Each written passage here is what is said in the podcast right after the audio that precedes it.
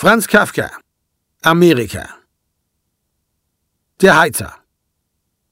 Als der 16-jährige Karl Rossmann, der von seinen armen Eltern nach Amerika geschickt worden war, weil ihn ein Dienstmädchen verführt und ein Kind von ihm bekommen hatte, in dem schon langsam gewordenen Schiff in den Hafen von New York einfuhr, erblickte er die schon längst beobachtete Statue der Freiheitsgöttin wie in einem plötzlich stärker gewordenen Sonnenlicht. Ihr Arm mit dem Schwert ragte wie neuerdings empor, und um ihre Gestalt wehten die freien Lüfte. So hoch, sagte er sich und wurde, wie er so gar nicht an das Weggehen dachte, von der immer mehr anschwellenden Menge der Gepäckträger, die an ihm vorüberzogen, allmählich bis an das Bordgeländer geschoben. Ein junger Mann, mit dem er während der Fahrt flüchtig bekannt geworden war, sagte im Vorübergehen, ja, haben Sie denn noch keine Lust auszusteigen?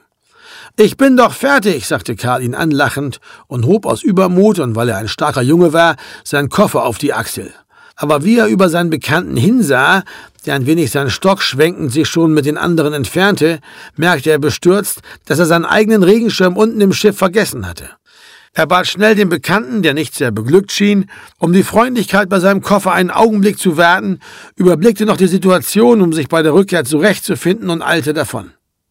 Unten fand er zu seinem Bedauern einen Gang, der seinen Weg sehr verkürzt hätte, zum ersten Mal versperrt, was wahrscheinlich mit der Ausschiffung sämtlicher Passagiere zusammenhing, und musste Treppen, die einander immer wieder folgten, durch fortwährend abbiegende Korridore, durch ein leeres Zimmer mit einem verlassenen Schreibtisch mühselig suchen, bis er sich tatsächlich, da er diesen Weg nur ein oder zweimal und immer in größerer Gesellschaft gegangen war, ganz und gar verirrt hatte.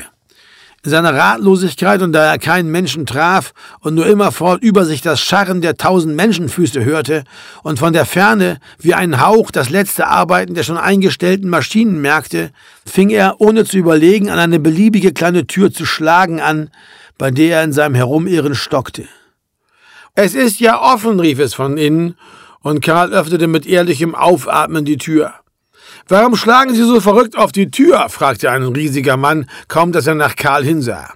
Durch irgendeine Oberlichtluke fiel ein trübes, oben im Schiff längst abgebrauchtes Licht in die klägliche Kabine, in welcher ein Bett, ein Schrank, ein Sessel und der Mann knapp nebeneinander wie eingelagert standen. Ich habe mich verirrt, sagte Karl, ich habe es während der Fahrt gar nicht so bemerkt, aber es ist ein schrecklich großes Schiff. Ja, da haben Sie recht, sagte der Mann mit einigem Stolz und hörte nicht auf, an dem Schloss eines kleinen Koffers zu hantieren, den er mit beiden Händen immer wieder zudrückte, um das Einschnappen des Riegels zu behorchen.